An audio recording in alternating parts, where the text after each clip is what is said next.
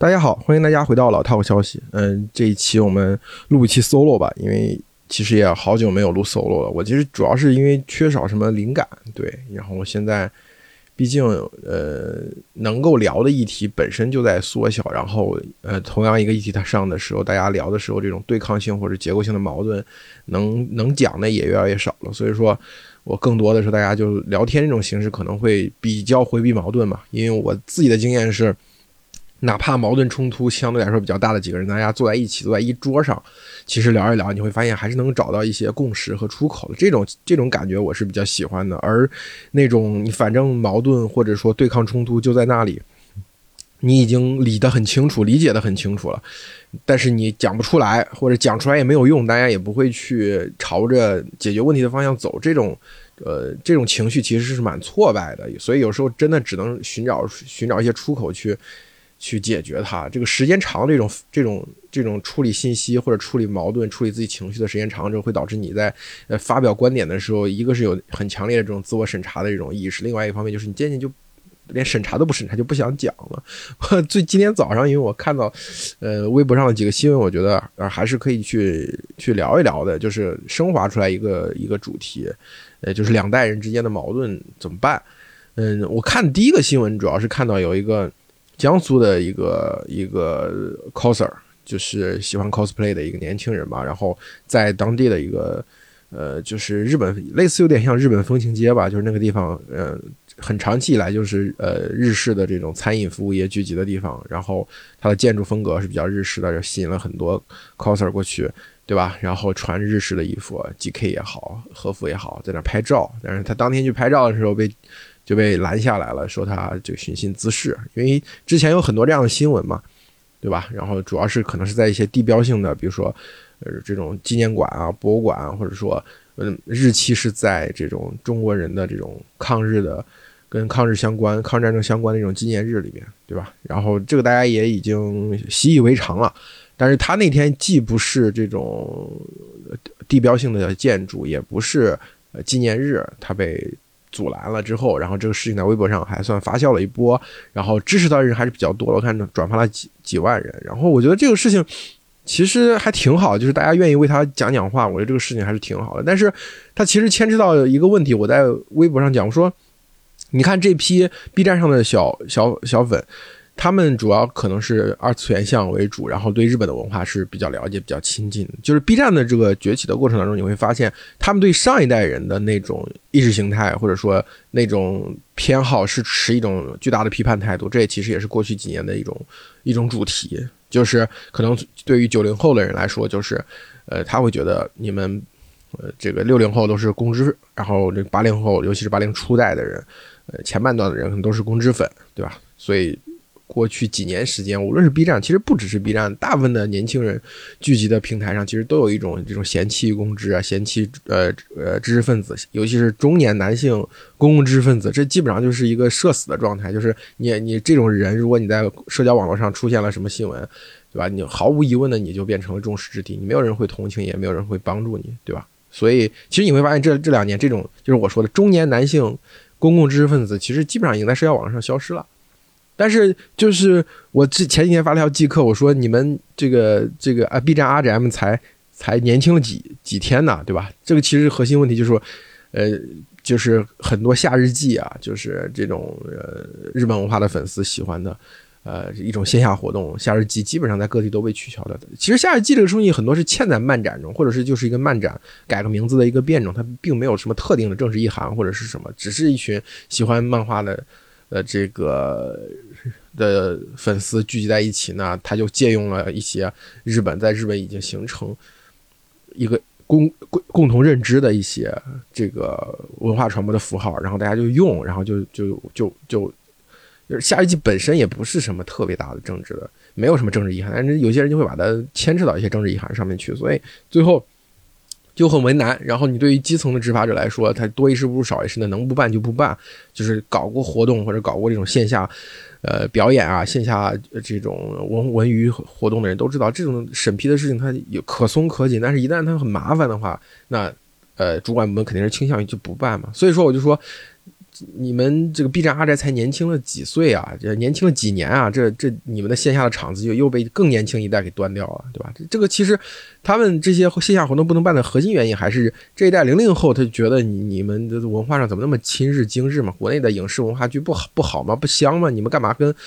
那么喜欢日本文化？其实这其实我们如果经过那个时代人，他都知道，在那个国内的呃动漫。我文化产品供应相对贫瘠的时候，那个时候日本的丰富的这种文化产品的供给，它是有一个时间差的。所以对于九零初那一代人，八零末九零初那一代人跟着 B 站一起成长的年轻人来说，那他去消费这个日式的日系的公共产品、文化产品，不是公共产品，就文化产品这个事情还是蛮正常的嘛。对我觉得这个其实也不涉及什么政治上的东西、历史上的东西、文化上的东西，其实就是一个市场供给和需求端的问题，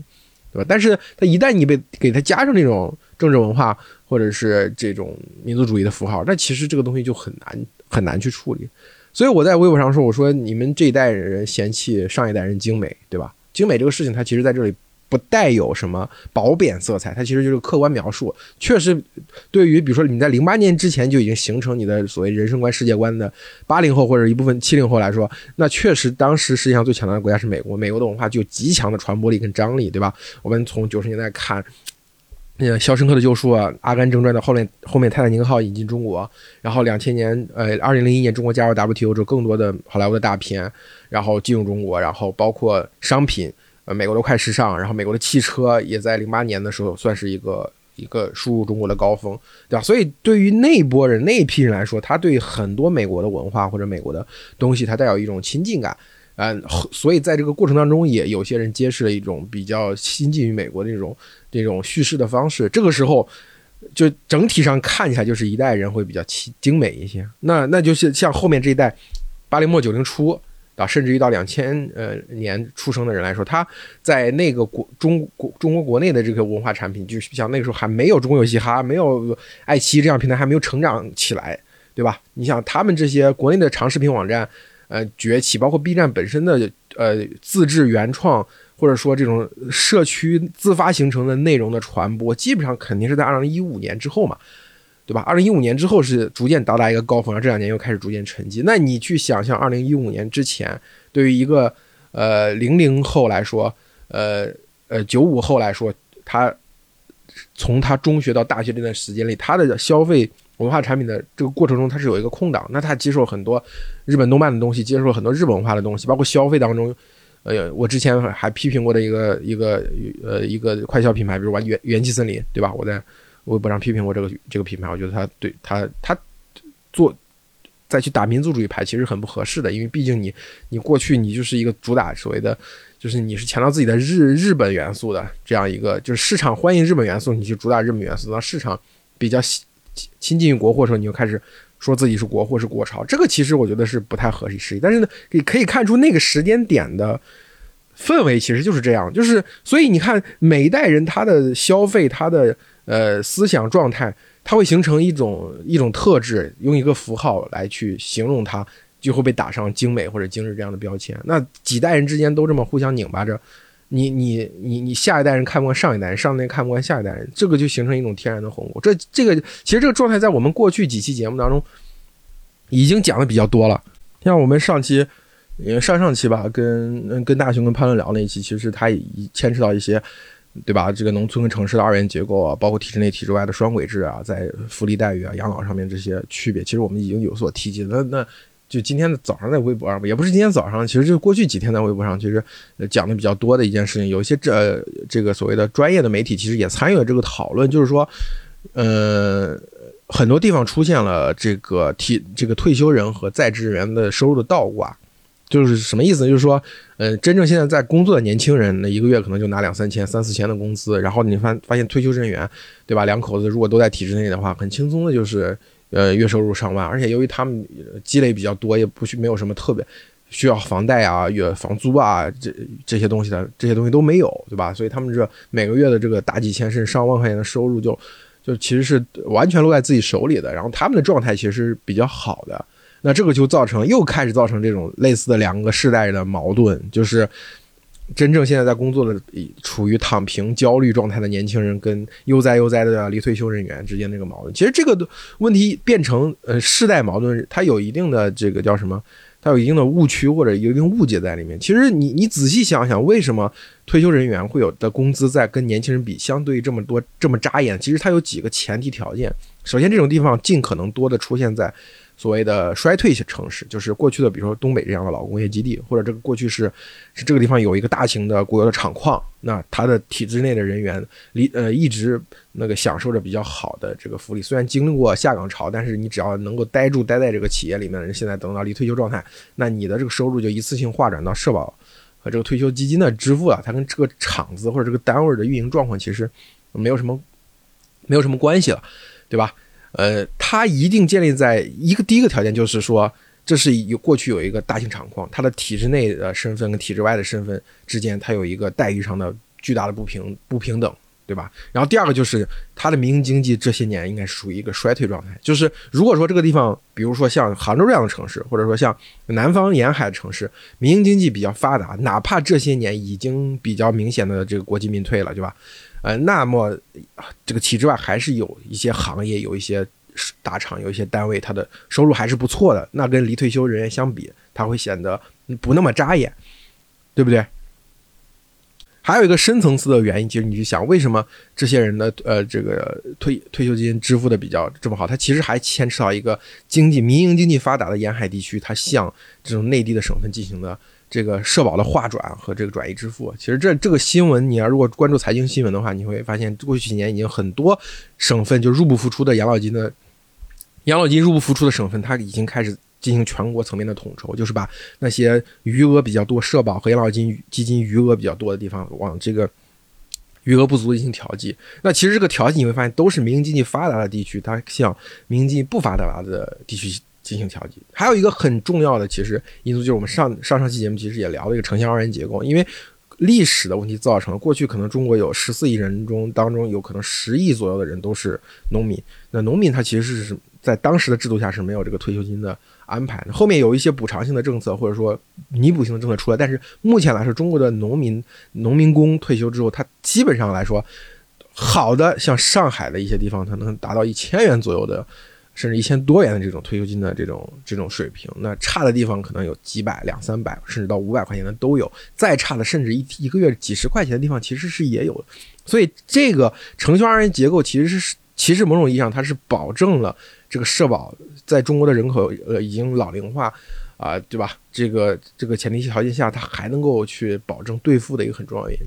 对吧？两个原因，一个是可以从民营经济发达地方向民营经济不发达的地方去转移，另外一个就是说还有大量的需，就是退休的人员，但是他因为他是农村户，他没有体制内的身份，对吧？没有自己的单位，所以等他老的时候，他其实拿了一个相对比较低的这样一个一个保障，所以这综合起来这一系列的不平等，或者说一系列的呃问题，导致最终呈现结果上是一部一在某些部分地区。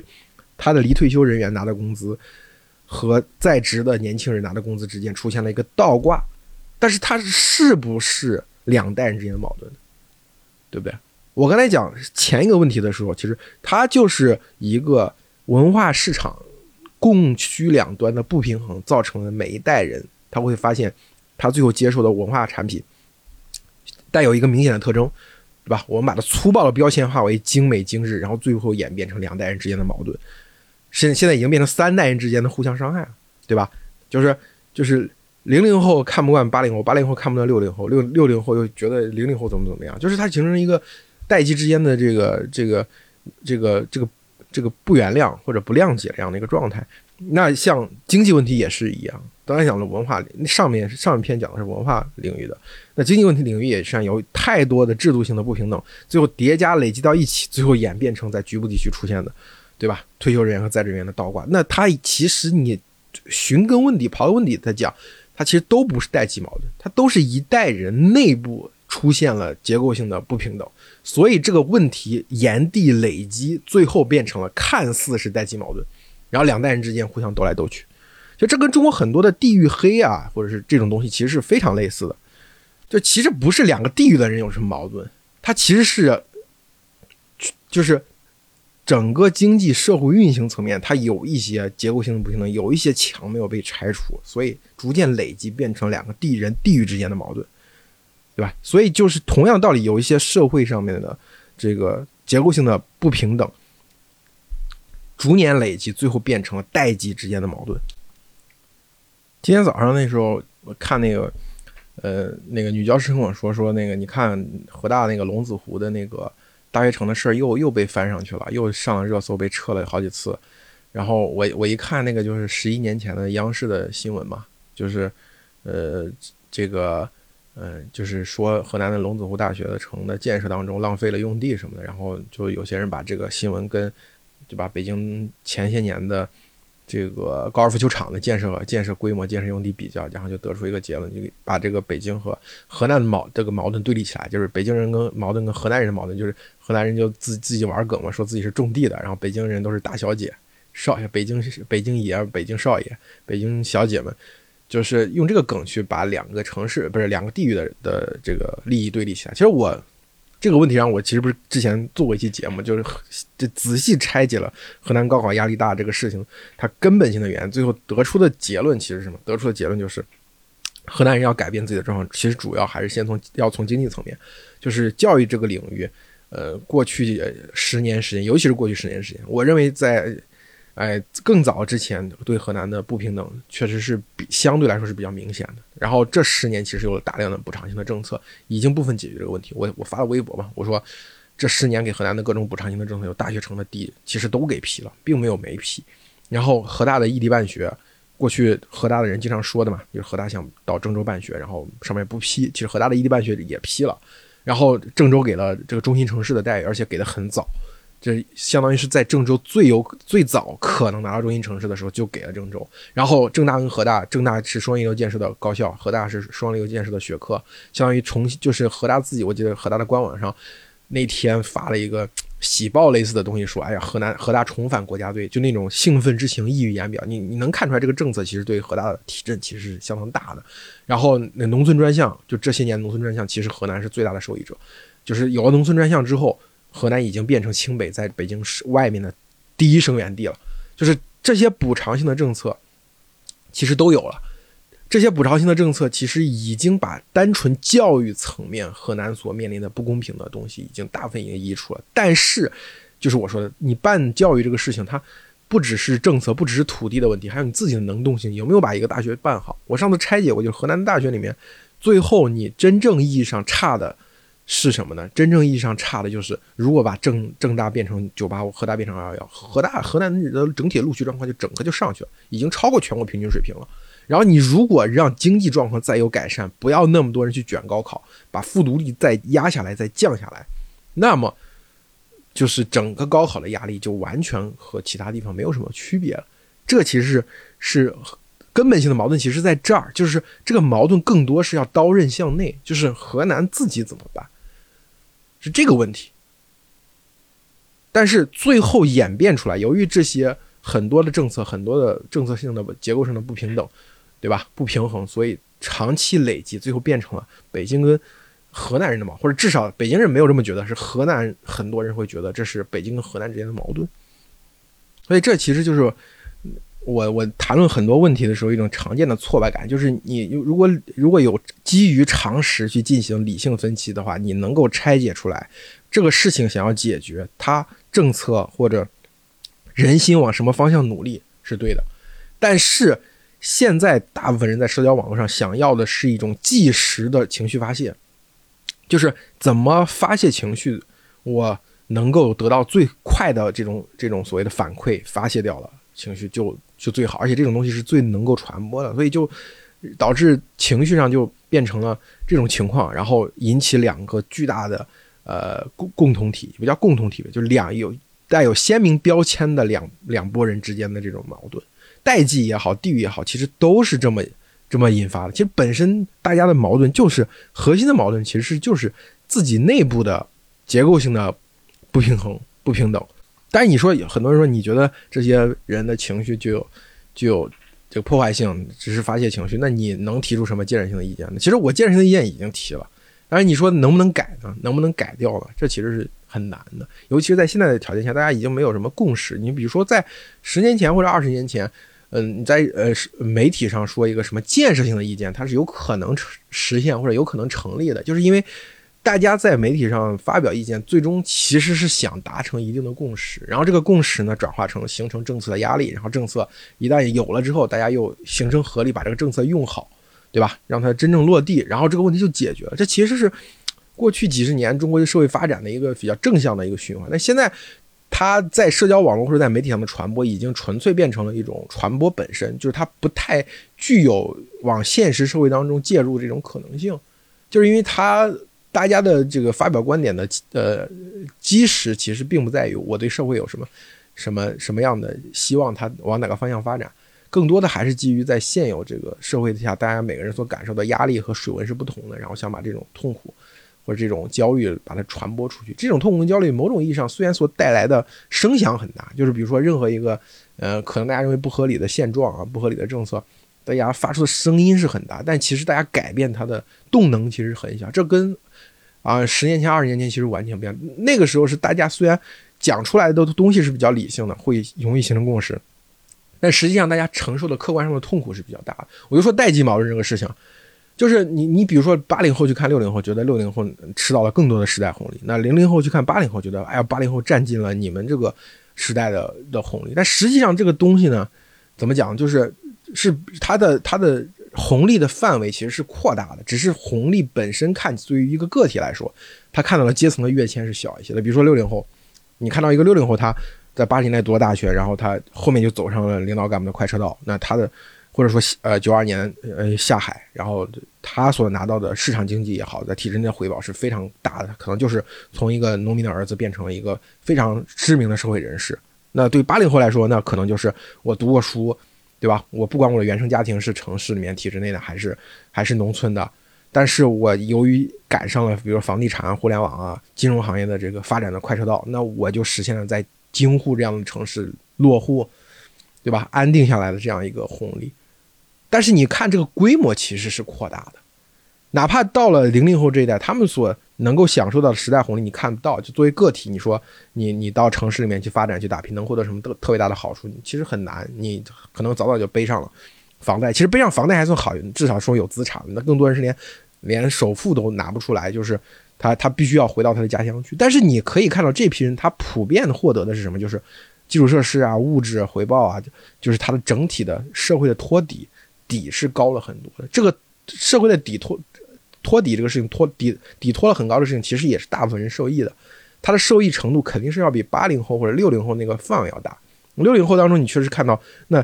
阶级阶层跃迁的很多，但是呃身世悲惨的也很多，对吧？那对于八零后来说，赶上红利呃发家致富的人有，对吧？那但是苦苦的在坚持去还房贷的人也有，对吧？就是我举个简单例子，我认识的一个校友，就是我，他他他所他住那个宿舍，就是我我在大学里面住的那个宿舍，我们俩是完全一样的宿舍，但是他比我大了二十多岁，对吧？有一次我认识他时候，跟他在他家里聊的时候，就谈到这个问题嘛，他跟我住一个宿舍，我们就就自然的拉起这些家常。他那一个宿舍里有出了两个中国工程院院士，对吧？他对于我来说，可能。我觉得哦，我第一的感觉是哦，我们都是这个大学的学生。那你那个时候哇，一个一个宿舍里竟然有两个中国工程院院士。那我现在我们这个宿舍，哎，那我们六个人也在，也不过在苦苦的找工作，还不知道去哪儿读研或者去哪儿去哪儿上班，都面临这样的焦虑问题。我觉得哦，那你们六零后真是吃到了时代的红利，对吧？那我我再写，我再去看我我的六零后，不是我的同学，我们都是八零后。那那我。我们现在也算是毕业十年以上了，就是我毕业十年的时候，我再回头去看大家，那，呃，大家都还算有份体面的工作，也都在大大城市里买车买房了。然后其中有有一些人还走上了这种技术骨干的岗位，对吧？或者走向了一些职能的领导的岗位，那其实发展的还算不错，对不对？那那可能我再去，我我和我的同宿舍的同学再去跟十年后住在我们那个宿舍的人去聊，他肯定觉得哦，你们吃到了。时代红利嘛，其实这种代引发这种代际矛盾，其实我之前已经拆解过了，拆解过了一遍，它到底是什么？我刚才又又讲了一遍。其实虽然你看起来一的每后面的人看前面人红利都高，但是前面那些人当时并没有觉得。因为比如说我们这些同学当中，大家刚进这个单位时，其实都觉得自己不爽，要么是觉得自己城市没有自己想象中好，没有留在京沪，那么要么觉得没有去最好的单位，对吧？没有去最好的地方读研，他当时也是失落的。只是经过了十年之后看，那这个行业还是往前走了，对吧？普遍大家还是能够获得比较大的收益的。呃，当时其实这些岗位都不是很好的岗位，大家想去的反而是，反而是互联网，反而是金融，对吧？他们在我刚刚毕业那几年，其实还挺羡慕我。那现在其实反过来，我得羡慕他们了，因为他们的呃工作更更稳定，对吧？预期更明确，对吧？而且现在原材料什么又涨价，这个行业整体又复苏了，对不对？其实我觉得这些东西怎么讲，就是说，人其实应该还是有应该有同理心。首先，作为个体的。呃，人来说，对吧？每一代人他有自己自身的困境和和这个焦虑，那这个困境跟焦虑其实都是有办法解决。首先，它是一定是某种东西带来的，对吧？就某种我刚才讲结构性的不平、不公、不公平或者不平衡带来的，它有一个明确的指向。另外一个就是作为整体的人，应该能从这种现状和现实当中抽离出来，对吧？现实跟现状，它它的压力或者它的焦虑的传播是不公平的作用于我们每一个人，但是。人作为一个共同体，他是能够具有超越性，他的认知是具有超越性，他的实践也是具有超越性，他有可能从自己的身份当中抽离出来，然后去整体的看这个东西，然后形成一种共识，最后把这个问题解决掉。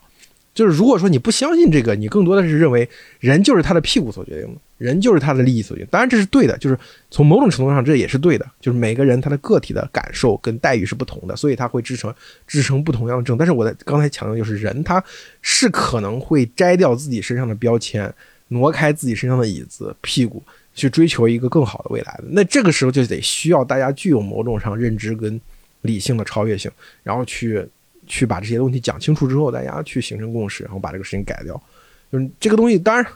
在今天这么讲起来太轻飘飘了，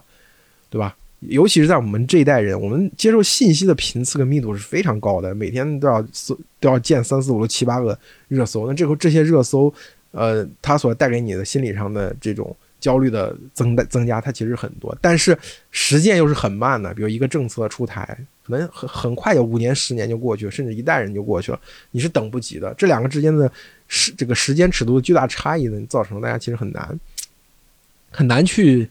想象，或者说很难去快速的把你这种长期的建设性去抚平这种短期的焦虑。但是怎么讲，我就说这这个只能慢慢的去交给时间。如果说有一天我们回头看看看起来把一些问题解决了。那可能你的内心就会得到一些复位吧。就是我们比如说往回看四十年，往回看三十年，那很多问题最后逐渐都解决。那当时怎么解决？你比如说你现在去看九十年代末，对吧？中国当时的改革遇到了非常困难的状况，还当时还没有加入 WTO。那你说那代人都困难怎么解决？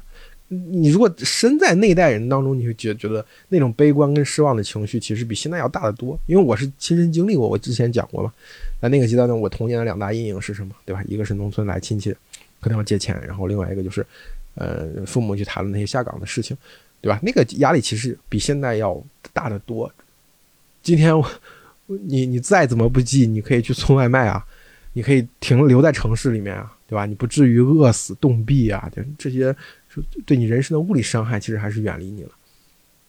对不对？那你再回头去看零八年的时候，那个我我其实，在之前节目讲过，零八年的时候，像温温温铁军在华科做演讲，那个时候就三月四二月份三月份吧，好像，美国当时应该是是那个金融风暴已经开始了，已经到雷曼了吧，已经到雷曼了。然后那个时候，呃，大学生都很焦虑嘛，因为当时中国的大学扩招之后，其实主要承接这个就业需求的还是这个。这个民营经济和这个外资企业，而民营经济当时又跟出口高度高度依存、高度相关。那这个金融风暴来了之后怎么办？那个时候大家的焦虑比现在可能，我觉得可能还要更深一些，对吧？你其实跟前两代人的那个焦虑或者那个、那个、那个痛苦相比，我觉得这代人的焦虑跟痛苦，它是有一个天花板的，也是有一个底线的。整个社会它是有一个安全垫。所以，我我觉得这两代人之间的矛盾称不上是什么刺刀见红啊，不能化解啊。更多的是，当大家能够在社交网络上去进行交锋的时候，这个时候当然是言辞是尽可能的追求激烈，因为你真的不可能上升到物理层面。但是，呃，真正意义上大家所能够感受到的两代人之间的矛盾有多大呢？我其实现在还是有所怀疑的，也许有一天等到这个断裂程度更大的时候，那种非常强的一种断裂，像比如像美国现在的两拨人之间的矛盾那么深、那么强烈，可能我就会感觉到。但是我觉得还好，还没有滑到那样一个螺旋当中，所以我就希望这些，哎，这些、这些、这些呃，在不同的标签人群、大的不不标签下面的人群之间的这个矛盾，还是有希望通过技术、通过社会发展、通过政策来进行解决的。当然，这只是一个美好的愿望了。这一期节目其实比较水了，大家也能听出来，跟前面几期节目的这个观点的交锋相比是比较水。但是，嗯，就算是给一个粉丝的小福利吧，好吧，我们这期就这里到这里，谢谢大家。